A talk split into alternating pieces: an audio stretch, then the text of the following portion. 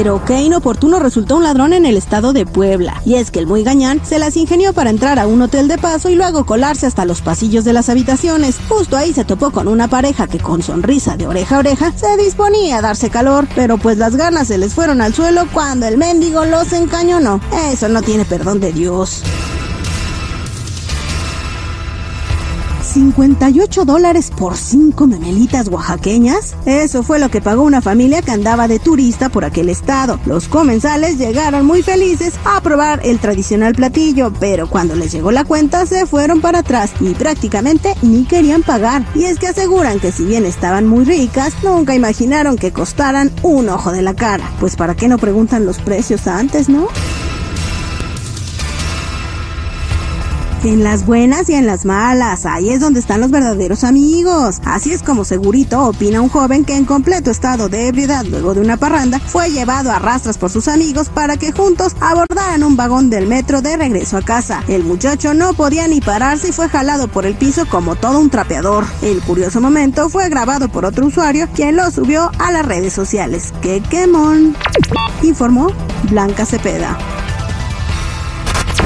Argüendes, borlotes y chismes calientes del espectáculo solo con La chismeadera con la Jennifiera. Al aire con el terrible. ¿Cómo les gusta la chismeadera, eh? Estamos de regreso al aire con el terrible al millón y pasadito. Bueno, este, écheme la llamada ganadora para la mochila, señor de seguridad. Eh, ¿Cuál? Pues la- el timbre. El timbre, no, salió el timbre, güey. Ah, cómo eres. Mmm, por no decirte el otro, No, güey. se me pasó, güey, se me pasó. Bueno, se vamos a hacer una cosa. Debemos la mochila. Y en esta hora tenemos boletos para WrestleMania 39 WWE. Uy. Imagínate los boletos para la lucha libre más popular del planeta. Tenemos esos boletos y tenemos la mochila. ¿Qué te parece si los combinamos? Se gana la mochila, la tarjeta de los boletos para WWE. El combo del aire con el terrible te da un premio de casi mil dólares. ¡Ay, Dios mío! ¡Qué barbaridad, señores! Entonces, esto viene cuando escuchen en esta hora el timbre, señores, el timbre de- del- del requero de los chamacos. Pues vámonos a platicar de lo que está pasando, eh, porque resulta que el compadre de Luis Miguel explota contra el cantante, contra el Sol de México, por andar con su esposa. Ya en algunas veces la Jennifiera nos había platicado que no tenía nada de mal. Tú habías dicho pues que lo que fue no fue en tu año no te hace daño, algo así dijiste. Pero resulta que pues el vato que era galán de esa chava, pues no está muy contento Jennifiera con, con lo que hizo Luis Miguel. A ver, platícame por qué.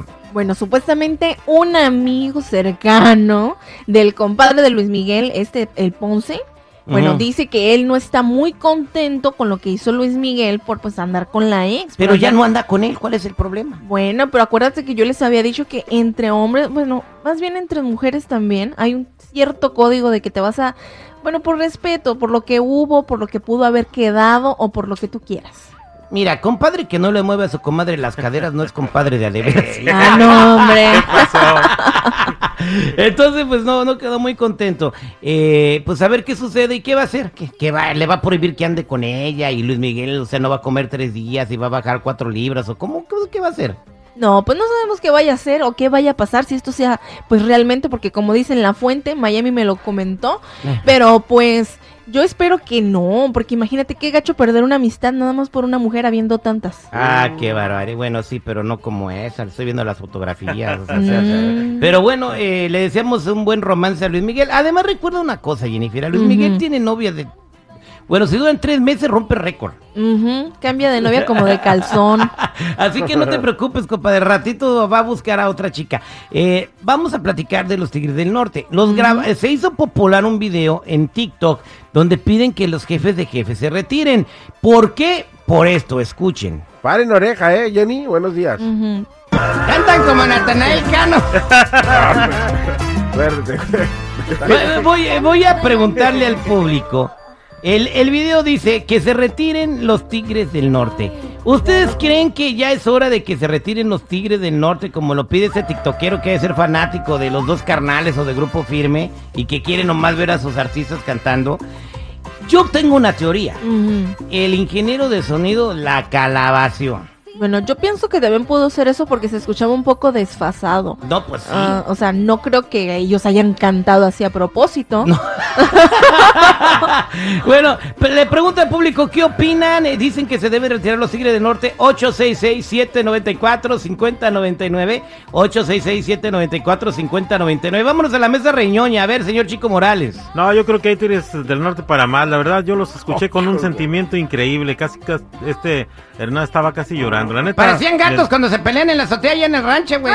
Sí, pero pues ese sentimiento sí tripió. Escuchen de nuevo. Ahí te va de nuevo. Para oreja, eh, tú, sentimental. Ahí te va a ir a... Espérate, tú. Esta fue una calabaceada del, del ingeniero de sonido. Yo también fui cantante y una vez casi, pues, una vez canté así, fíjate, en Las Vegas, Nevada, y me aventaron whisky y todo. Por el ingeniero de sonido pone el retraso y hace que cantes así. Ah, Mira, Terry, bueno, Terry, eh. si me lo permites, en buena onda, digo, los Tigres del Norte son una leyenda de la música, sí. Cientos y cientos de éxitos, sí. Miles y miles de fanáticos, sí. Pero ya, güey. O sea, en Vámonos buena onda, hay este- más sangre nueva, güey. Voces nuevas y Que frescas. cantan igual. Ah, sí. Ah, bueno, ah, ya que nos digan, miren muchachos, aquí hay un locutor de 20 años, vamos a darle chance a la sangre nueva y usted se quede sin jale a ver si dice lo mismo. Yo no soy locutor, señor. Ay, Perdón. Dios mío, no, entonces, ah, entonces hablas al aire, entonces quieres, güey. ¿Vendes merolico que pepitas vale o qué. Bueno, vámonos con el César. César, buenos días, ¿cómo está? Buenos días, mi querido Mil, pasadito. Eh, buenos días, ¿cuál es su comentario? ¿Que se va, que se vayan o que se queden Mira, más mi tiempo los Tigres de del? Norte, en un, en un momento, en un momento, carnal, los Tigres del Norte fueron ídolos, la neta. Pero ya están grandes, hijo. O sea, ya se tienen que retirar los señores. ¿Quién es tu ídolo ahora? Tienen que retirar. Tú, tú dices, el, el ingeniero de audio. No, no digas cosas, este, pues de esas cosas, Terry. Ya los señores ya están grandes. Ya necesitan oxígeno para cantar, hijo. La neta, o sea, ya de- deberían de retirarse ya. Para mí. Bueno, eh, eh, este, ¿cuál es tu ídolo de ahora, pues? Tú que hay, que hay, hay más ídolos nuevos. A ver, ¿cuál es tu ídolo de ahora? No, en, re- en regional ni uno es mi ídolo. Antes los Tigres del Norte sí, en música no pero, Pero, ahorita, ¿quién es tu no. ídolo? Ahorita realmente, ahorita realmente Terry, el que canta más es el que es famoso, hijo.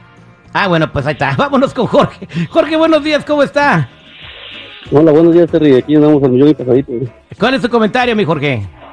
Ah, mira, la verdad, para mí yo pienso que ya es tiempo que se retiren estos cuates. A mí me tocó escucharlos en el Honda Center y, y hace como antes de la pandemia y ya se escuchaban bien gacho. Imagínate ahorita.